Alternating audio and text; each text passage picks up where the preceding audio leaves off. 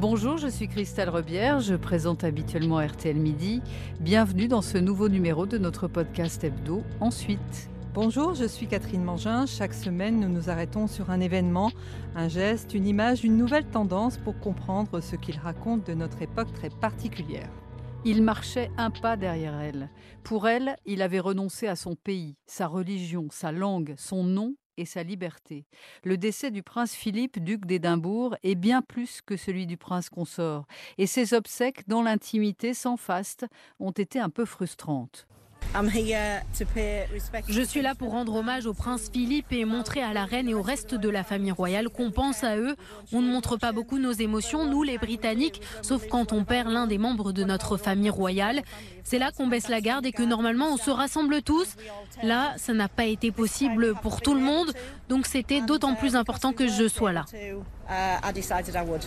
À 99 ans, il emporte avec lui une époque. La reine d'Angleterre, elle, a perdu son roc et le monde entier a les yeux rivés sur les dernières péripéties des Windsor. Pourquoi la famille royale fascine-t-elle le monde? Qu'incarne-t-elle? Amour, gloire et royauté, retour sur des influenceurs en majesté.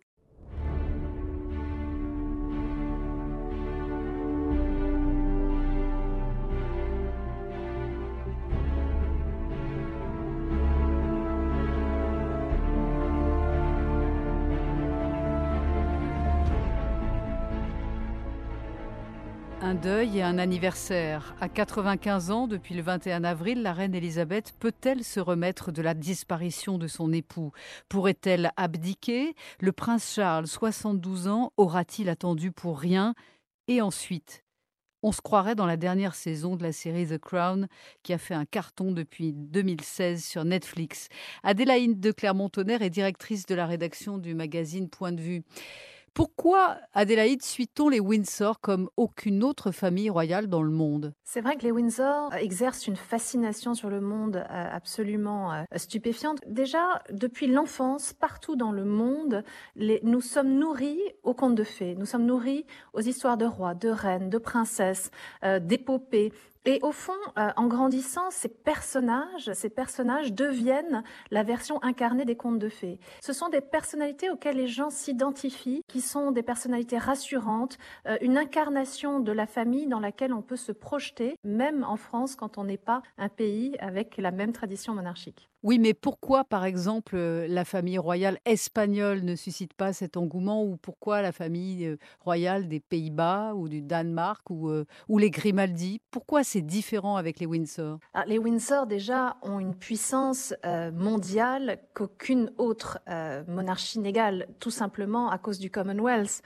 et de l'ancien empire britannique. Donc c'est vraiment une dimension mondiale, dimension mondiale aussi à cause de la langue, l'anglais qui est comprise, qui est devenue la langue internationale et puis, il y a vraiment cette question de notoriété parce que euh, au fil des années, euh, non seulement la reine a acquis un, un prestige mondial parce qu'elle a une longévité absolument hors norme, elle a quand même battu le record de longévité de la reine Victoria. Donc, c'est évidemment une personnalité qui est extrêmement connue dans le monde, extrêmement respectée aussi. Elle est devenue un peu la grand-mère d'une partie de l'humanité. Euh, donc ce mélange de, rayonnement mondial de euh, la couronne britannique et de langue internationale qui est la langue au fond dominante explique que cette fascination soit beaucoup plus forte que euh, la monarchie espagnole ou la monarchie des Pays-Bas. Elle est à la fois dans la nostalgie et, dans le présent, alors. Elle habite en, réalité plusieurs planètes, cette, cette souveraine. D'une certaine manière, oui, c'est vrai que à la fois elle est forte de cette tradition et même, je dirais, de ce folklore, parce que c'est vrai que c'est fascinant en 2021 de voir les carrosses, les horse guards, les décorations, les épées, les palais, les flonflons. Enfin, c'est vrai qu'il y a quelque chose qui est assez fascinant à notre époque. Alors nous, ça nous paraît anachronique français, mais en fait, euh, ça ne l'est pas du tout parce qu'effectivement, c'est une monarchie extrêmement moderne, notamment grâce au prince Philippe, qui a été une des forces de modernisation de cette famille et de cette monarchie. Par exemple, la reine Elisabeth a été le premier chef d'État euh, à l'époque à envoyer un email. Elle est euh, sur euh, tous les réseaux sociaux via la communication du palais. On a vu aussi à quel point l'influence de William, Harry, Kate, Meghan est, importante sur, sur ces modes de communication contemporains.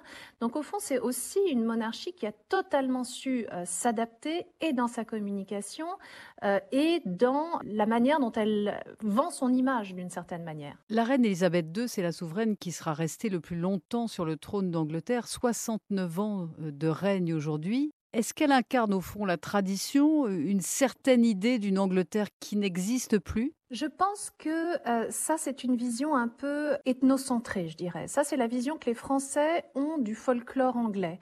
Euh, les Anglais sont très attachés à la monarchie maintenant, enfin en tout cas à la reine Elisabeth maintenant. Donc c'est pas forcément uniquement la tradition, mais c'est vrai que c'est aussi rassurant finalement d'être connecté avec son histoire, avec ses racines, dans un monde très mouvant. Et c'est vrai que la reine, dans cette période troublée, est une figure rassurante parce que c'est une figure maternelle, une figure grand-maternelle euh, vers euh, laquelle euh, les gens ont envie de se tourner. Depuis le début de son règne, la reine a connu 14 premiers ministres qu'elle reçoit chaque semaine. Elle règne, mais elle ne gouverne pas. C'est donc ça le secret de sa longévité, car finalement, elle ne prend pas de risques politiques. Il y a, à mon sens, deux raisons euh, à sa longévité. La première que vous venez de mentionner et qui est absolument évidente, c'est que la reine est censée représenter tous ces sujets et toutes les opinions. Donc la première règle à laquelle elle s'astreint, c'est de ne jamais prendre de position politique. Et si vous y réfléchissez, c'est quand même d'une extraordinaire violence sur un individu. Regardez-nous là, en quelques minutes, le nombre d'opinions qu'on vient de partager. Euh, ne jamais pouvoir donner son opinion, ne jamais pouvoir s'engager publiquement euh, sur une question politique, surtout quand on a euh, rencontré tous les chefs d'État depuis des décennies, qu'on a effectivement été au cœur des affaires depuis des décennies, c'est une extraordinaire discipline de s'y astreindre. La deuxième chose qu'il faut vraiment voir et qui explique la longévité de la reine, c'est un dévouement hors norme. C'est inimaginable une vie pareille. Quatre jours après la mort de son mari, elle était de retour sur le terrain en mission officielle. C'est d'un courage inouï. Elle a un sens du devoir absolument hors norme, à 95 ans quand même. C'est épuisant ce qu'elle fait, et elle le fait euh, sans aucune plainte. Encore une fois, le never complain, never explain. Churchill disait quand on perd une bataille, c'est la faute au Premier ministre. Quand on gagne la guerre, c'est grâce au roi et à la reine. Elle a connu tous les présidents français depuis Vincent Auriol. Sa dernière rencontre directe avec l'un d'entre eux, c'était avec François Hollande lors d'une visite d'État en juin 2014, sa 15e visite en France depuis 1948. Couronne scintillante sur la tête, assise entre François Hollande et Manuel Valls, elle se lève et prend la parole. Je me rappelle le plaisir que j'ai eu à découvrir ce beau pays pour la première fois et à cultiver à mon tour une grande affection pour le peuple français. Où qu'ils soient, lorsqu'ils se rencontrent, nos compatriotes retrouvent toujours ce mélange unique d'amitié, de rivalité dans la bonne humeur, ainsi que l'admiration qui constitue l'essence des liens qui unissent la Grande-Bretagne et la France. Je rends hommage à la nation française et je souhaiterais le faire en citant Kipling. Première à suivre la vérité et dernière à se délivrer des vérités d'hier. France, bien-aimée de tout être qui aime son semblable. On l'entend, elle met un point d'honneur à parler un français élégant avec un tout petit accent. Les Français qu'on ne peut pas soupçonner quand même d'être de fervents royalistes l'adorent. Le général de Gaulle disait même c'est notre monarchie de substitution. Est-ce que vous êtes d'accord avec ce jugement? Je pense que le général de Gaulle avait absolument raison en disant ça. Nous sommes, si vous y songez, le régime présidentiel le plus monarchique qui soit. Euh, on vit encore dans les palais euh, qui ont été euh, construits par les rois. On a un mode de fonctionnement extrêmement régalien. Donc on a au fond une nostalgie et un rapport qui n'est pas complètement réglé avec notre monarchie passée et avec notre fascination monarchique. Et c'est vrai qu'il est étonnant et même amusant de voir que quand la reine, lors de cette visite que vous mentionnez, euh, arrive au marché aux fleurs à Paris, qui a été rebaptisé de son nom, eh bien, il y a les Français qui crient Vive la reine en agitant des drapeaux. Donc c'est euh, oui, quelque chose où on peut se permettre d'aimer euh, la monarchie sans en subir d'une certaine manière ce qui est perçu euh, comme une contrainte ou une forme d'injustice par rapport au grand principe euh, français qu'est l'égalité et auquel les Français sont très attachés. Et les Windsor, c'est aussi une marque surnommée la firme comme une grande entreprise forte d'un patrimoine évalué à 500 millions de dollars. La firme, l'expression a été employée il y a peu par Meghan, l'épouse du prince Harry chez Oprah Winfrey. L'interview a été vendue dans 60 pays. C'est dire leur attraction à l'international. Vous l'évoquiez déjà, Adélaïde de Clermont-Tonnerre. Est-ce que ça fonctionne vraiment comme une entreprise, Windsor? Alors, d'une certaine manière, oui, ça fonctionne comme une entreprise parce que d'abord, la communication est extraordinairement bien réglée normalement, sauf en temps de crise comme ce qu'on traverse maintenant. Jusqu'à présent, euh, c'était très coordonné entre les différents membres de la famille royale pour que personne ne se fasse de l'ombre, pour que les interventions se succèdent. Tout était très coordonné. Avec, d'une certaine manière, la sécession de Harry et Meghan, ça c'est un petit peu compliqué. Ce mot de la firme, en fait, euh, c'est le prince Philippe justement qui avait euh, surnommé euh, la famille ainsi. Il disait même, parce que lui n'aimait pas du tout vivre à Buckingham, il disait même, non seulement on travaille en famille, mais on vit au-dessus de la boutique parce que euh, on est obligé de mélanger euh, le travail euh, et le personnel d'une certaine manière. Ça complique considérablement le fonctionnement de l'entreprise. Oui, et d'ailleurs, à cet égard, les auditeurs de la BBC hein, se sont plaints que la chaîne ait donné la parole au prince Andrew pour un hommage à son père en raison effectivement du scandale Epstein.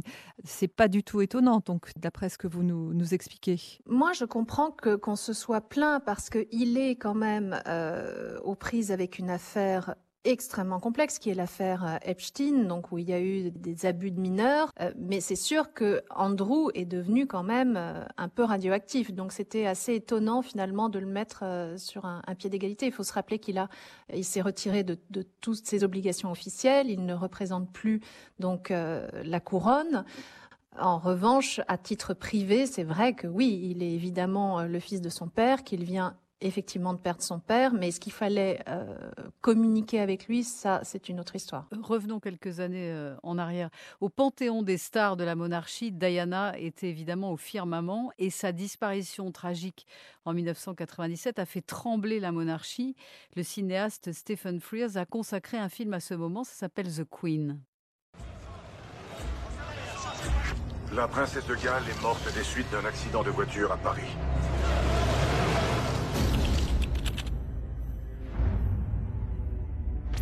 Bonsoir, Majesté. Pardon de vous déranger, mais je viens de recevoir un appel de notre ambassade à Paris. La princesse de Galles. Quoi? Qu'a-t-elle encore fait? Le Premier ministre Tony Blair à ce moment-là, euh, Adélaïde de Clermont-Tonnerre, la réserve de la reine n'a pas été comprise.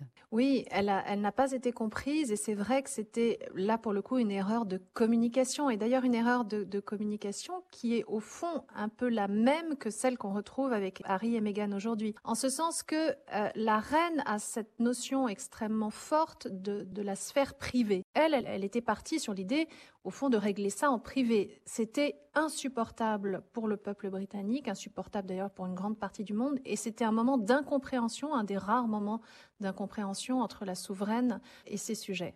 Vous en parliez tout à l'heure. Never explain, never complain. C'est la devise de la reine Elisabeth. Est-ce que c'est aussi le secret de sa popularité? C'est sûr que cette devise du Never Explain, Never Complain fait partie des ingrédients nécessaires à la bonne marche de la monarchie. C'est très compliqué quand même quand on a, malgré euh, toutes les contraintes, cette vie de privilèges, ces palais qui fascinent le monde entier, ces, ces richesses, ces joyaux, cette collection de plus de 800 000 œuvres d'art, c'est difficile d'être dans la complainte. C'est d'ailleurs ce qu'on a beaucoup reproché à Meghan et Harry, même s'il y a plein de gens qui comprennent aussi leurs difficultés. Donc ce Never Complain, Never Explain, il est assez fondateur du pacte, au fond, qui lie la monarchie au peuple britannique. Elle incarne aussi une figure maternelle rassurante depuis 69 ans, comme le 5 avril 2020, où en pleine pandémie, elle a voulu redonner espoir à ces sujets. Nous devrions nous consoler, car même si nous devrons encore endurer des choses difficiles, des jours meilleurs viendront. Nous retrouverons nos amis, nous retrouverons notre famille. Nous nous retrouverons. Mais pour l'instant, je vous adresse à tous mes remerciements et mes meilleurs voeux. Elle est la figure centrale de cette monarchie. Est-ce que le jour où elle disparaîtra, Laura des Windsor disparaîtra avec elle? Alors la reine a effectivement une aura qui est difficilement égalable, notamment une aura qui est liée à la guerre. La reine est quand même la, dernière euh, souveraine en exercice à euh, avoir connu et, combattu à sa manière pendant, la guerre. D'ailleurs, dans le message que vous venez de dire, il y a une allusion euh, très subtile mais très importante. Lorsqu'elle dit We will meet again, c'était une chanson qui était extraordinairement populaire pendant la guerre et qui, au fond, soutenait euh, les familles euh, séparées, les amis séparés, pour leur dire un jour tout cela finira. Donc, elle a une autorité morale que lui confèrent finalement les épreuves traversées euh, qui est difficilement égalable. Ça, c'est une évidence. Maintenant, de tout temps.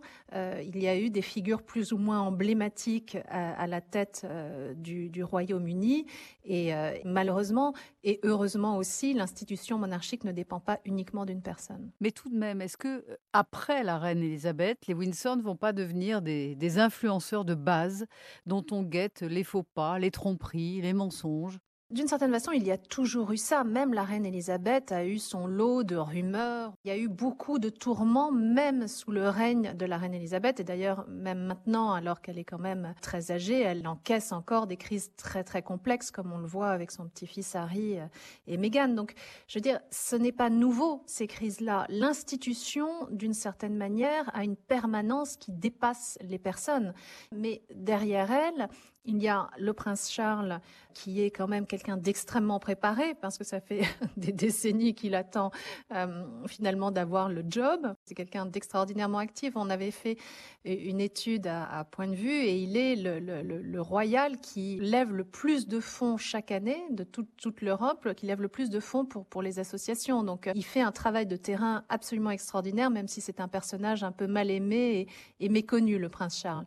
Pour vous, William et Kate ont le sens du devoir et de l'abnégation de la reine Elisabeth et du prince Philippe? Alors, avoir le sens du devoir et de l'abnégation de, ce couple royal, je crois que c'est impossible. Néanmoins, dans le contexte actuel, il faut reconnaître à, Kate et, William que depuis euh, maintenant dix ans qu'ils sont mariés, euh, eh bien, ils font tout ce qu'il faut. On n'a euh, quasiment rien à leur reprocher.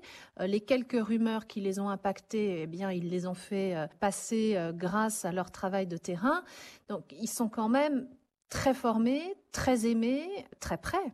C'est sûr que la reine euh, symbolise une, profondeur de champ qu'on ne retrouvera pas. Je veux dire, d'avoir une souveraine montée euh, si jeune sur le trône, qui a traversé des épisodes historiques comme elle l'a fait, c'est très peu probable. Mais l'institution monarchique a continué à fonctionner et a fonctionné très efficacement, euh, même avec des personnages moins rayonnants. Y a-t-il d'autres personnalités dans les familles princières que vous voyez émerger? Certaines d'entre elles peuvent-elles prétendre à la même densité?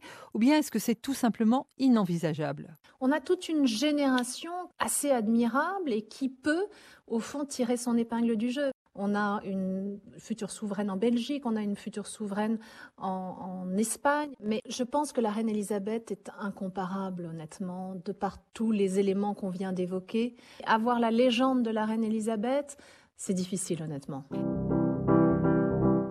Et comme le dit si bien Jane Birkin pour conclure, la reine reste le summum de cette Angleterre que les Français aiment.